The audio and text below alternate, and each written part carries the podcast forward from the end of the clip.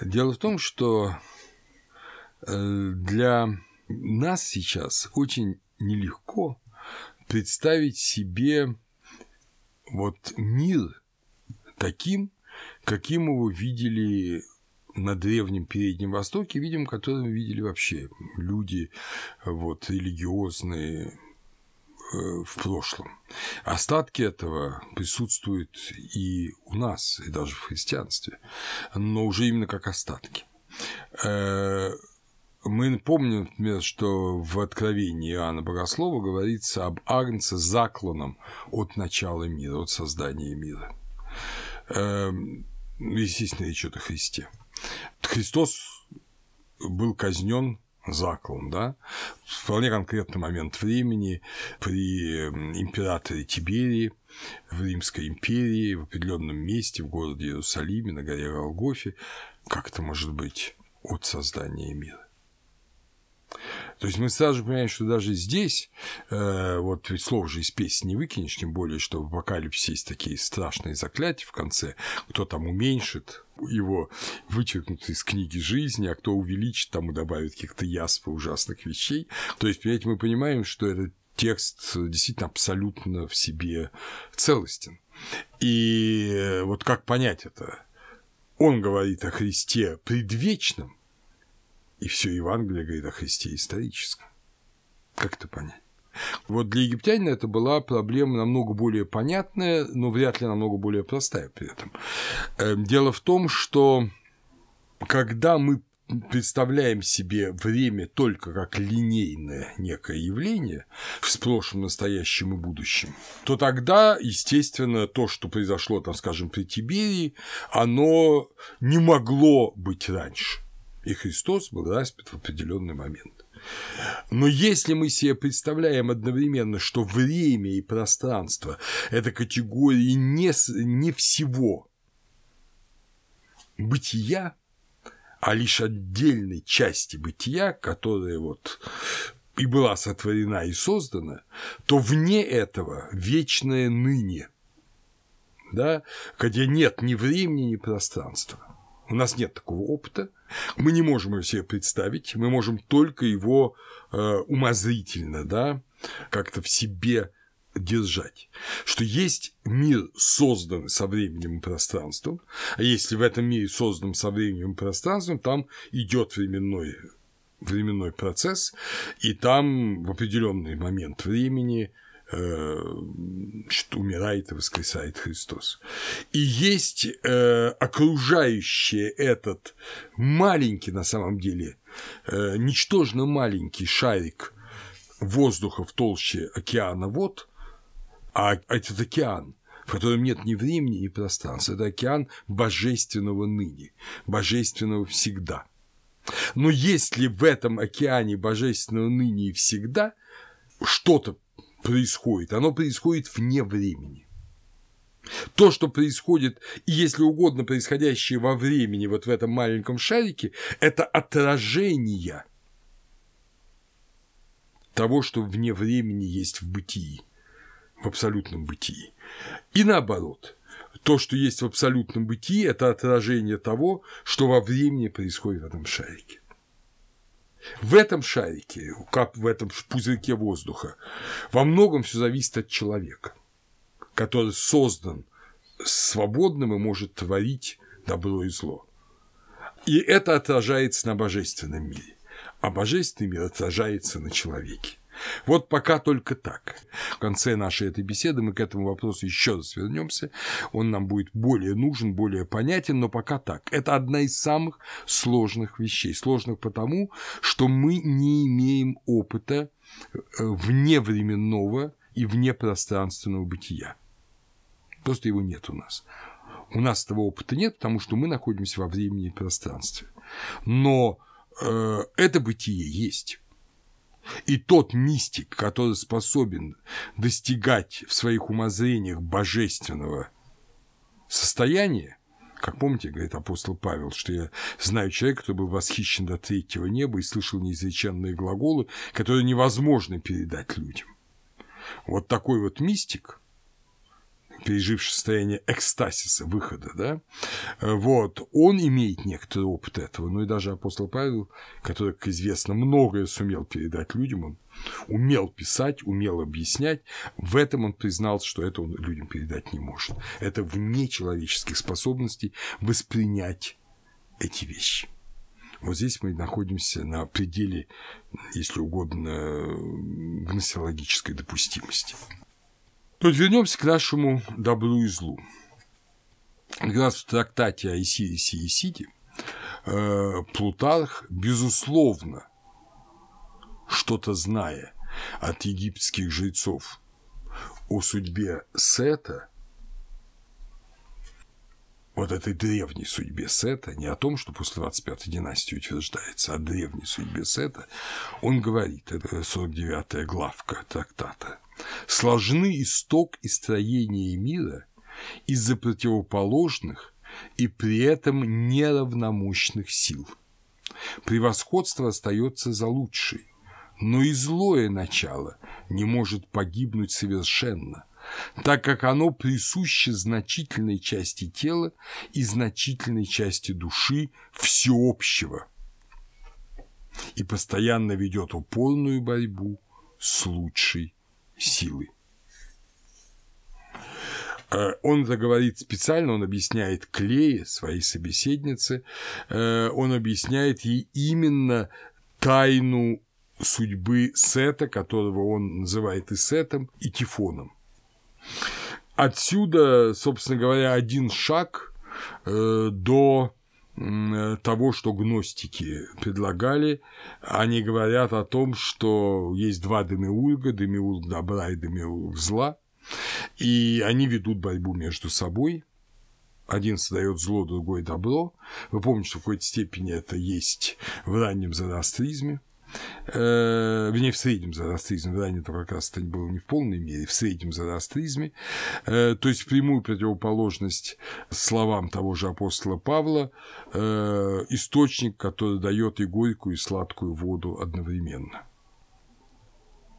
Но, пожалуй, еще более глубоко это же понимание дается христианским современником Плутарха Дионисием Ареопагитом.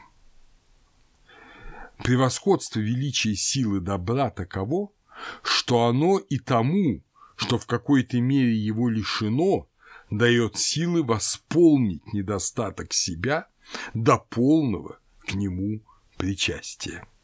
И если уж осмелиться сказать истину, то и то, что борется с ним, то есть добром, и существовать и бороться может лишь его силой, силой добра.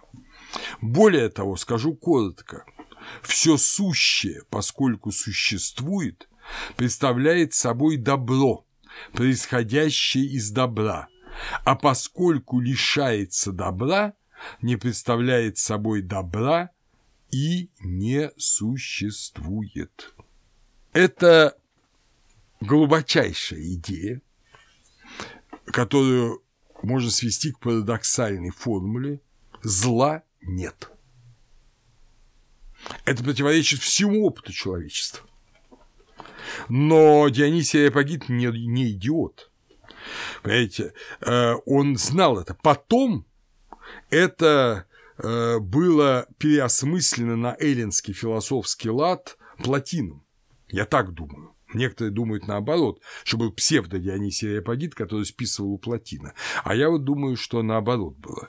Понимаете, тем более, что Платин учился у э, человека Амония Сакоса, который был Э, по воспитанию христианином, его семья была христианской, от Амония вышел не только, э, не только Платин, но и Ориген. Э, я думаю, что это именно тайная христианская традиция, глубинная христианская традиция.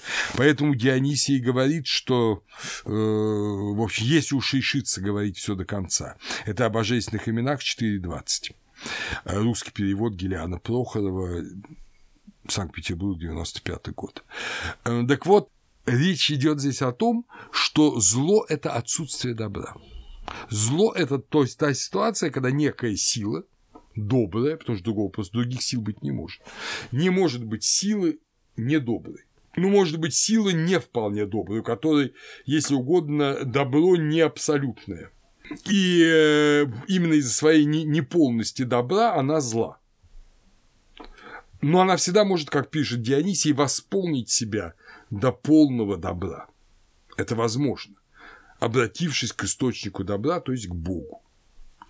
И это мы видим как раз в ситуации с Сетом, который, в общем, восстановлен в отличие от э, дискурсивного богословия Дионисия, э, богословие, богословие египтян, оно мифологично, оно образно.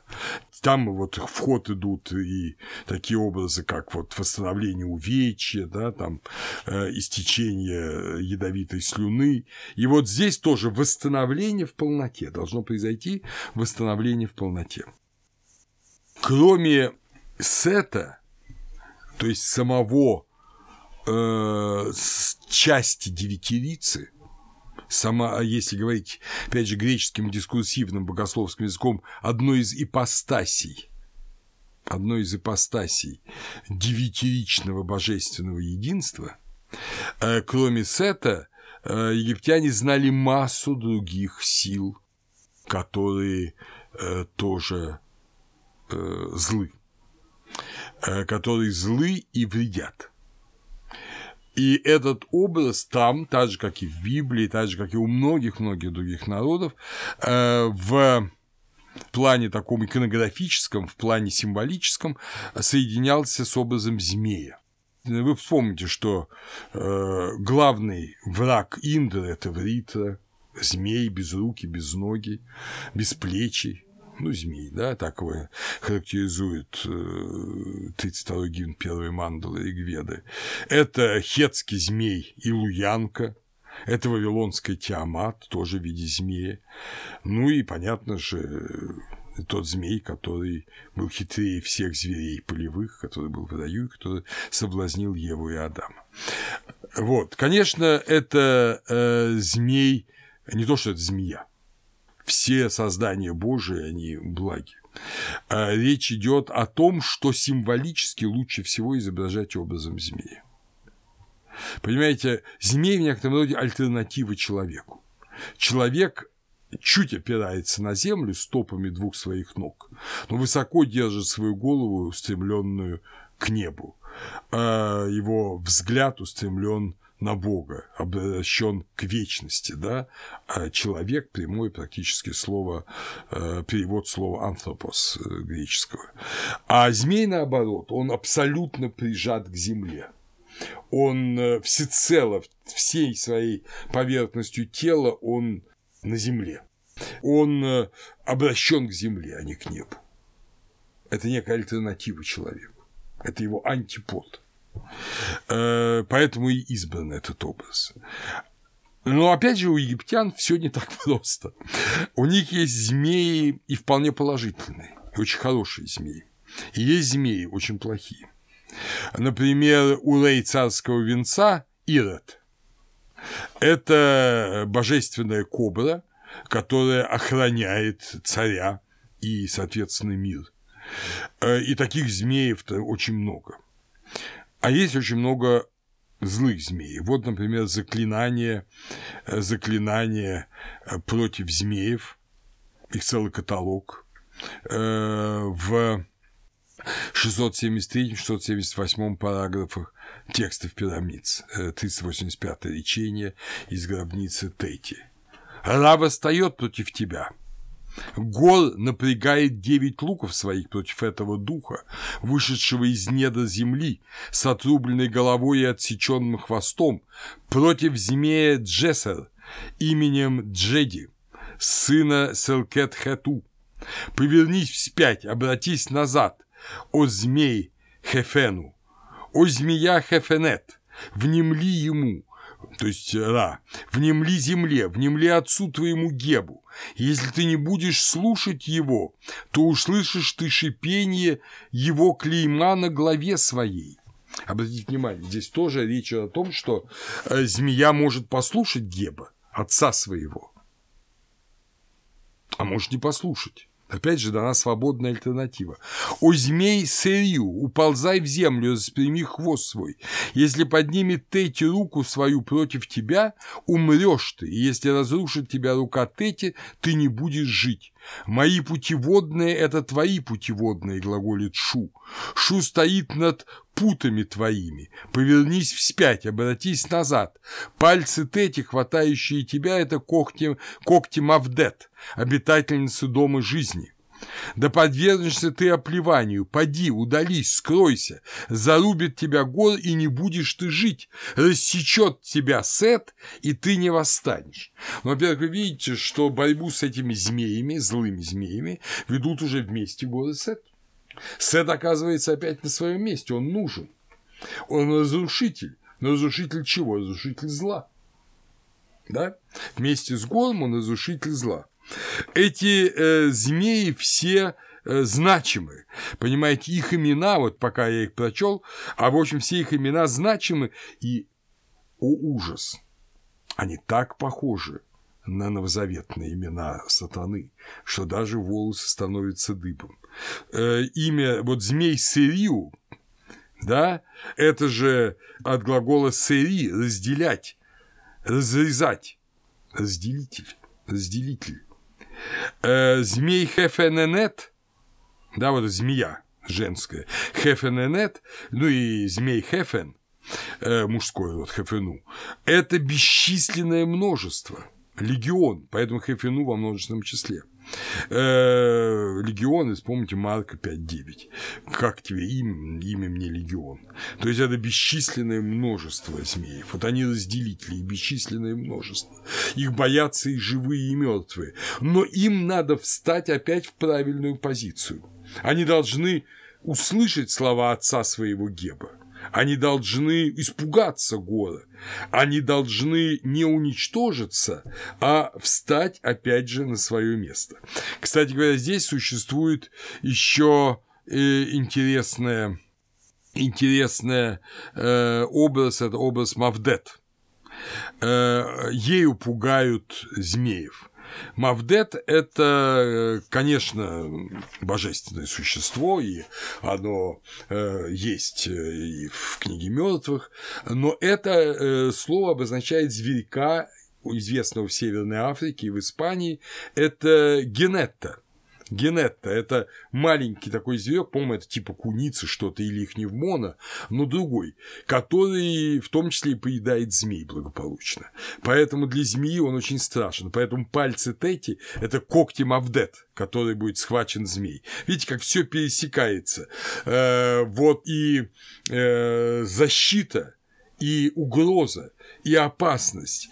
Все это вместе. Э, но тут очень важно, что эти змеи что такое эти змеи, мы сейчас уже точно расскажем, но эти змеи, которые многократно предстают перед умершим, они мешают его движению к атому, к движению к вечности. Эти змеи повергаются вместе голым и сетом. Например, в папирусе Бремный Ринд, в общем, против духов, говорится, гарпун свой гор бросает в тебя, остро... в этот змей, острогой своей сет пронзает чело твое. Железная булава повергается на главу твою, гор возносит ее, и сет не свергает тебя. Это большой папирус Харис 10.8. То есть э, мы видим, что Сет и Гор вместе борются с этими духами. Кто же эти духи? Кто же эти духи? Вот для этого мы сейчас вернемся к э, нашему уже знакомому и замечательному тексту, это по учению царевича Мерикара.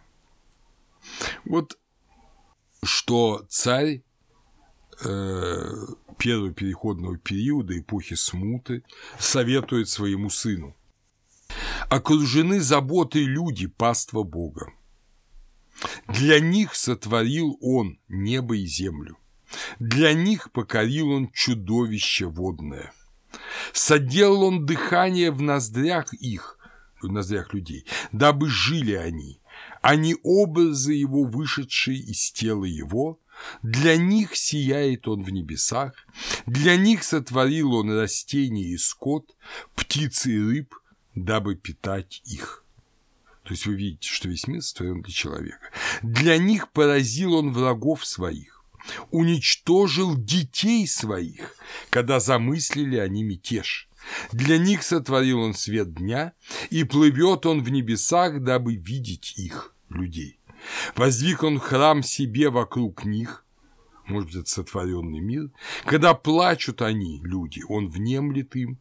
Сотворил он правителя для них от яйца, то есть от матернего чрева, вождей, укрепляющих спину слабого. Вот в этом кусочке поучения Мерикарая, только маленький кусочек, э, в нем дается, конечно, в целом блистательная политическая философия, что царь сотворен, чтобы укреплять спину слабого. Не люди для царя, а царь для людей. Он слуга людей, чтобы утверждать добро и укреплять спину слабого. Но и это понятно, почему он говорит, потому что в этот период смуты правитель может думать иначе, это катастрофично, это погибнет царство. Значит, правитель должен исходить из того, что он служит людям. Но очень важно, что он служит людям постольку, поскольку людям служит Бог. Бог их создал, они дети его, они образы его, вышедшие из тела его. То есть люди – это и создание Божие, и любимые э, сущности, которые он не просто создал, они вышли из его тела. Вот. Но для них, для людей, он поразил какое-то чудовище водное. Это чудовище э, в самом этом памятнике Мерикара, это папирус Эрмитаж – 1116А э, и московский папирус 4658, а также папирус Карлсберг 6 и три списка, вот, он изображается в них э, крокодилом. Вот некое страшное людоедское существо. Вот он его поразил, оно водное существо, оно в водах.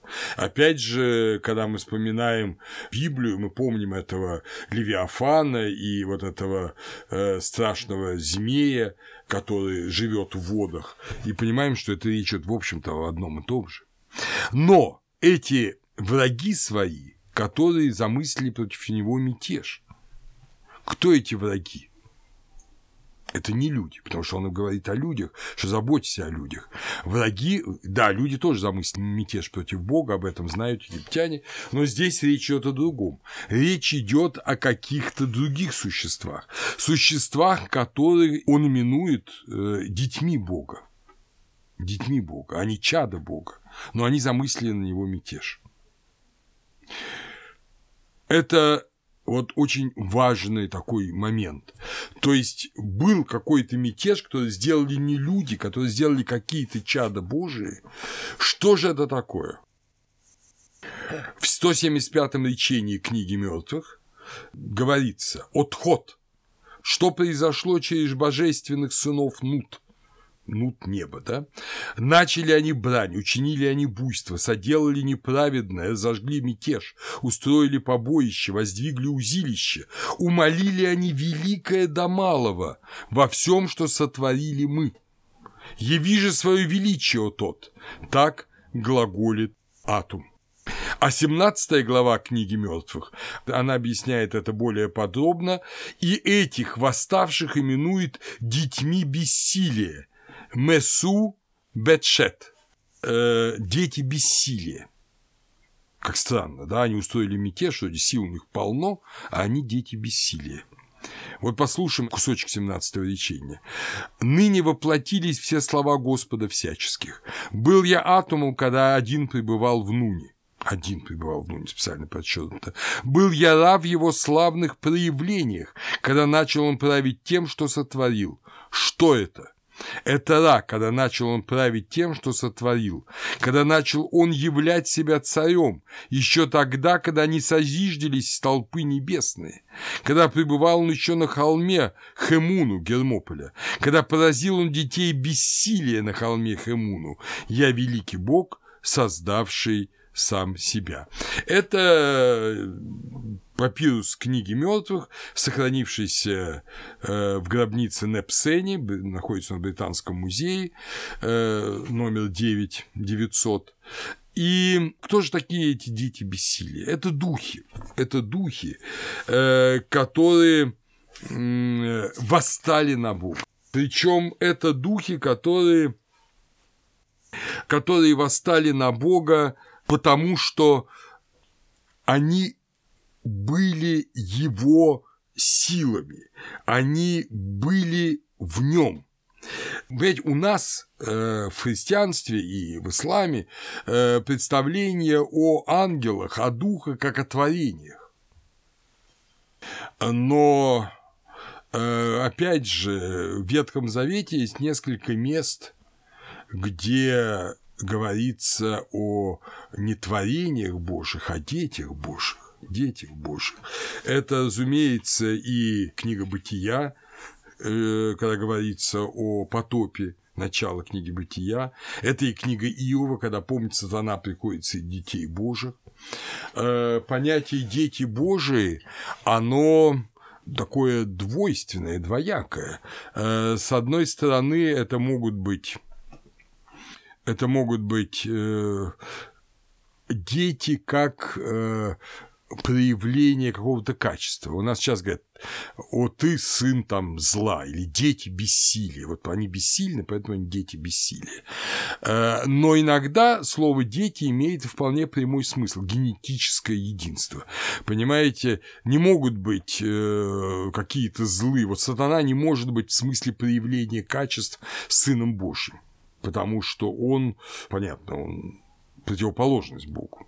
Вот. Но если тем не менее, называют одним из сынов Божьих, так же, как и вот этих исполинов, да, которые были причиной потопа, то значит, между ними и Богом есть, есть какая-то связь. И вот мы привыкли э, различать, вот ангел – это сотворенное существо, а э, божественные силы и энергии – это несотворенные э, божественные силы и энергии. И э, Бог является в божественных силах и энергиях. Но вот в древности, в Ветхом Завете было не так. И там очень часто ангел по-еврейски посланник, да, Малак, и Бог – это одно и то же в соседних соках. Возьмите, например, явление Моисею из горящего куста, ангел с ним говорит, и Бог с ним говорит. Буквально два соседних стиха этого места исхода, они вот рассказывают о том, что это и Бог, и ангел. Или там, скажем, явление Троицы, и Бог, и ангел, три ангела и Бог.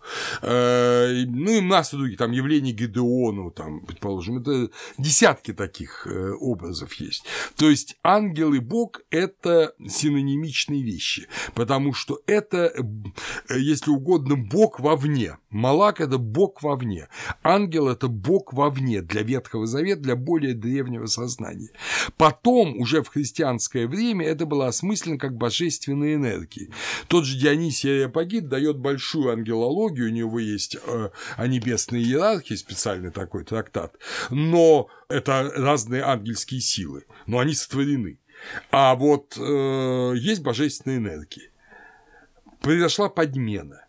Для египтян и, видимо, для Ветхого Завета посланник, ангел и Бог – это было одно и то же, только в разных его, если угодно, модусах. В модусе покоящегося Бога в себе, когда один пребывал я в Нуне, да, говорит, я был э, атом, когда один пребывал я в Нуне. Я был раб в его проявлениях, то есть когда я вот стал радиировать, как солнце, энергию, сотворившую мир. Так вот, еще до, да когда был только первое вот там как сказано, да, когда только еще первый был холм создан, еще не был даже мир создан целиком, только началось творение мира, уже тогда произошло отпадение каких-то божественных энергий. Вот эти божественные энергии сами, по представлениям египтян, они э, воспротивились, они перестали слушаться свой источник. Они обрели личностность, вот что очень важно. Они обрели личностность, которой раньше у них не было, потому что они просто продолжали личность Бога. Но когда они отказались ему следовать, они обрели личностность. И интересно, что какое главное заклинание к этим силам? Уползай назад в нун. Уползай назад в нун. То есть не погибни, не исчезни, а уползай назад в нун. То есть опять слейся с инобытием, потеряй свою личностность и опять э, слейся с инобытием в одно. Вот а, атом один пребывал в нуне, и вы энергии опять придите к единому. Вот эти страшные змеи, которые так вредят человеку, они должны перестать быть как отдельные от Бога существа. Это они могут сделать только сами, только сами по себе. Они должны это сделать по своей воле, ну или по принуждению, но все равно их не могут туда просто засунуть силой. Потому что в мире духовном все определяется волевым склонением. Итак, египтяне знают что произошел мятеж. Они вот этот восстание сил Божьих против Бога называют бунтом, себи, э, бунтовать или бунт себит. Э, и часто к этому бунту, э, категории бунта, вот себит, они добавляют в виде детерминатива извивающегося змея с вонзенными в него ножами. В э, книге э, мертвых есть изображение, как одного из этих змеев Ра обезглавливает ножом. Он ему аккуратно, как вот хозяйка разделывает рыбу, он аккуратно ему таким большим столовым ножом, а не столовым, вернее, кухонным ножом отрезает голову. Отрезание головы – это не просто вот отрезал, это лишение личности – лицо – это лик, личность. Бог, этот самый змей, перестает быть личностью, он опять становится безличным, и, соответственно, он опять оказывается в нуне. Э, он э, опять входит вот в это, в энергийное целое. Здесь опять же интересный момент. Все время присутствует нун как источник этих змеев и как их место, куда они должны уйти. Сгинь, о змей, вышедший из земли, сгинь, о огонь, вышедший из нуна, сгинь, уползи. Параграф 237 текстов пирамид. Уползай назад в нун. Параграф 2257 текстов пирамид. То есть э, нун, где один есть атом, да, где есть э, или птах, там как угодно, где есть только Бог, туда уйди. Не потому, что там будешь с ним бороться, ты в нем растворишься, ты в нем опять станешь просто божественной энергией, ты перестанешь быть восставшим на Бога. И вот главной этой силой, э, восставшей на Бога, если угодно, таким архиврагом Ра является змей по имени Апоп. Апоп э, еженочно сражается с Ра, пытаясь не пустить его осветить мир мертвых, когда он за, уходит после захода солнца в этом мире. Э, но он еженочно побеждает Сара и каждую ночь возобновляет свою борьбу. В текстах пирамид имя Апоп не упоминается, но, видимо, потому что просто это страшное существо не хотели упоминать под его вот этим именем, но позднее оно упоминается постоянно. Э, Фолкнер в своем переводе текстов пирамид называет его архинедругом Ра. Э, это в книге мертвых он называет его, архинедругом Ра. В папирусе Бремный Ринд о, о попе говорится, когда сильные в чудотворении боги глаголали, сама суть чудотворения была явлена, и было приказано им уничтожить врагов моих, всемощной силой их речений. И послал я тех, кто вышли в бытие из плоти моей, победить этого злобного врага. Один он брошен в пламя, а поп с ножом, вонзенным в главу его. Вот что Атум заделал, раб прославлен, мятежник низвержен. Да сойдешь ты вниз, да не поднимешься ты вверх, да будешь ты скован силой слова, дабы был ты бессилен. Отец мой оправдан пред тобой, и я также оправдан пред тобой. Я изгоняю тебя именем Ра, я разрушаю тебя именем Ахти. Вот это первая цитата была из папируса Беремнерин, вторая из книги «Врат». То есть э, речь идет о том, что как особенные силы они уничтожаются. Но здесь опять же есть некая, э, некая деталь. Дело в том, что они приобрели личность. В своем выступлении против Бога они стали личностями. Они стали личностями в ну, не в противлении благу. Можно ли просто личность уничтожить? Раз возникшая личность уничтожима ли? Судя по тому, что египтяне постоянно говорят о том, что эти змеи будут брошены в огонь. Да, они уползут в Нун, они будут обезглавлены, и одновременно они будут брошены в огонь, где они будут страдать и мучиться. Ну, не буду дальше продолжать статы. Это говорит о том, что происходит некое раздвоение. Как сила они возвращаются в Бога, как личности они обрекаются на вечное страдание. Потому все благое в них, помните Дионисия Апагита, что без э, блага э, ничего бы не было, даже сопротивления Богу, потому что само бытие – это э, благо. Вот это благо, оно все возвращается Богу. А личность, воспротивившаяся Богу, ну, уже бессильная, поэтому они дети бессилия. Они уже бессильны. Их сила возвратилась к Богу. Они мучаются вечно. Вот там в книге Врат говорится, глаголит гор этим богам, схватите врагов отца моего, вергните их в ваши ямы огненные, за те злобные деяния, какие совершили они против великого Осириса, породившего меня. Осириса именуют расслабленным, но расслабленным на время, когда он был убит. Эти же дети бессилия, они потеряли силу.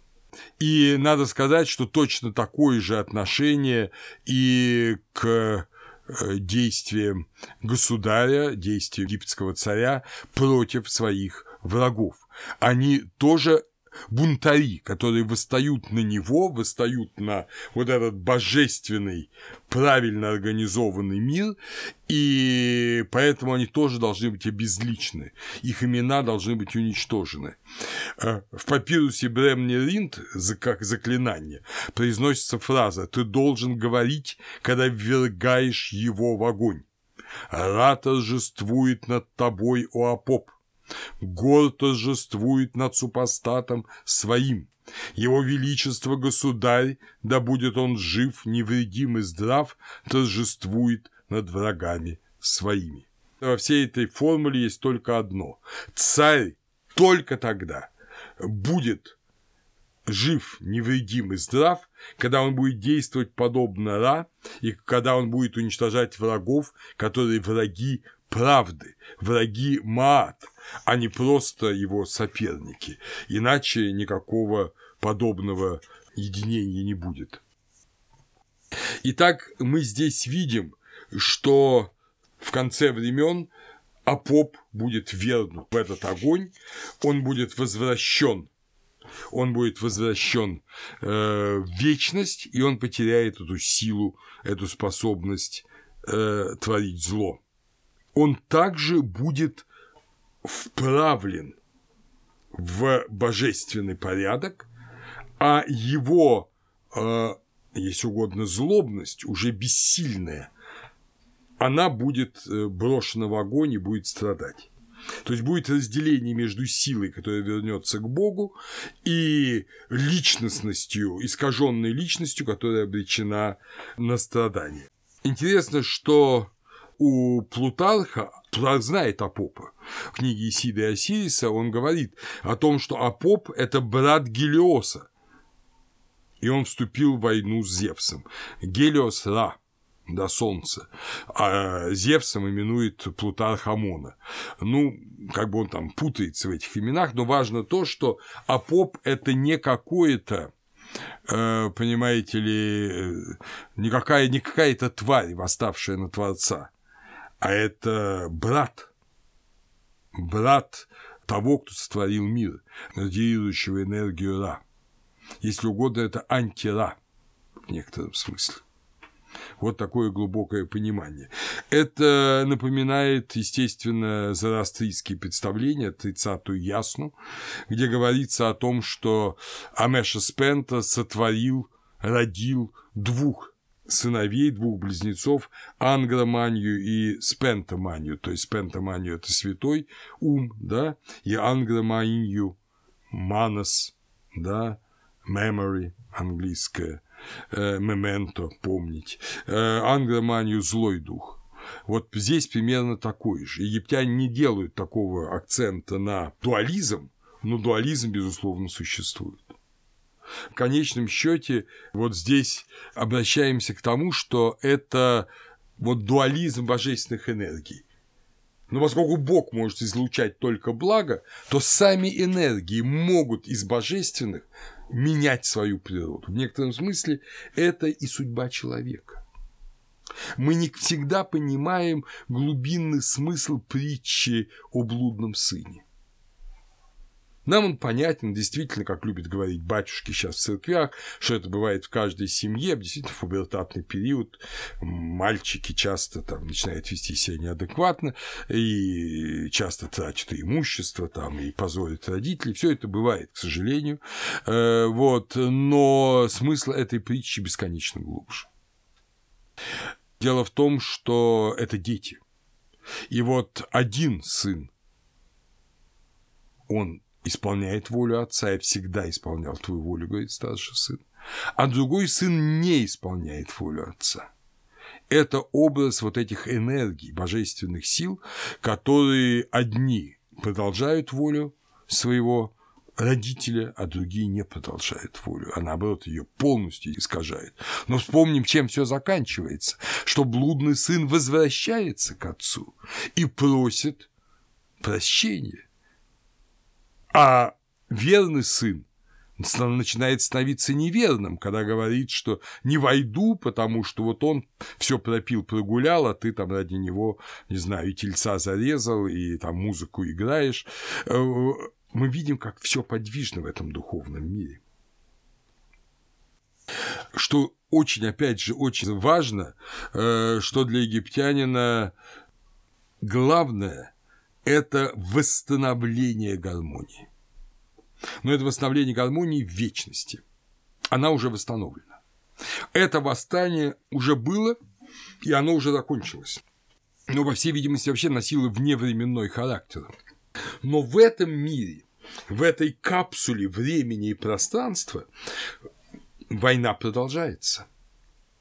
И то, что завершилось там, еще не завершилось здесь. Оно завершится но э, оно еще идет.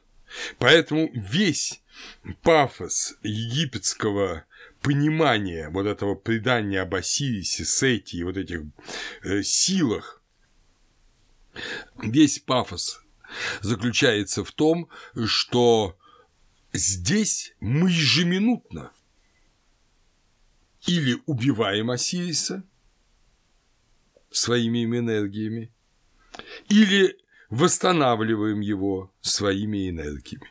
Мы или гол, дающий ему свое око жизни, или сет, который повергает его на землю и убивает. Мы или апоп, не подчиняющийся, или божественные энергии, проявляющиеся проявлениями единого Бога.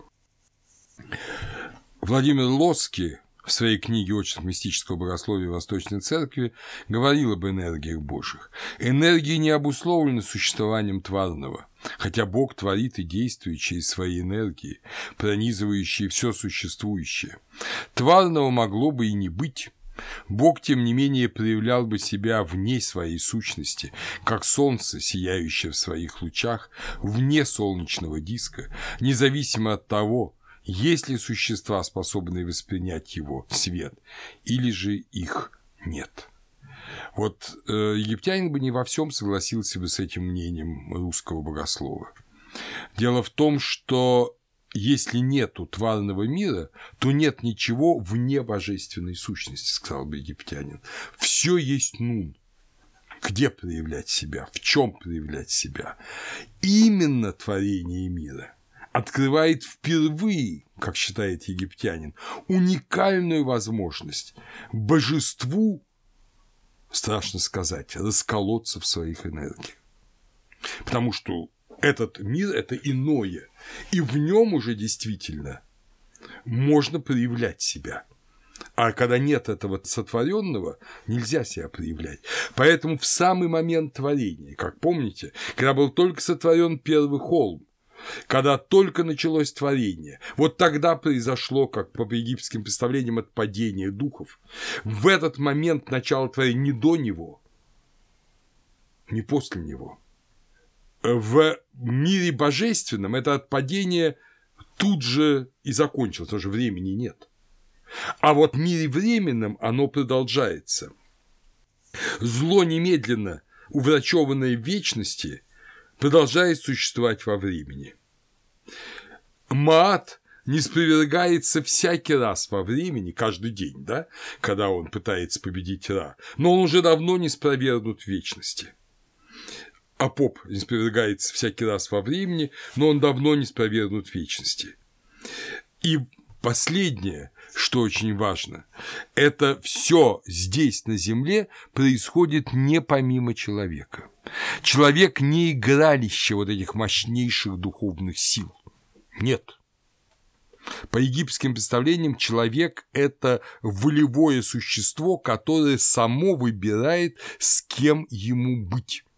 И то, каким силам оно себя открывает в этом временном мире, с теми силами оно действует, с теми силами оно созидает или разрушает, и, соответственно, оно или становится подобно этим силам чадом бессилия, или становится сияющим аху чадом Божьим.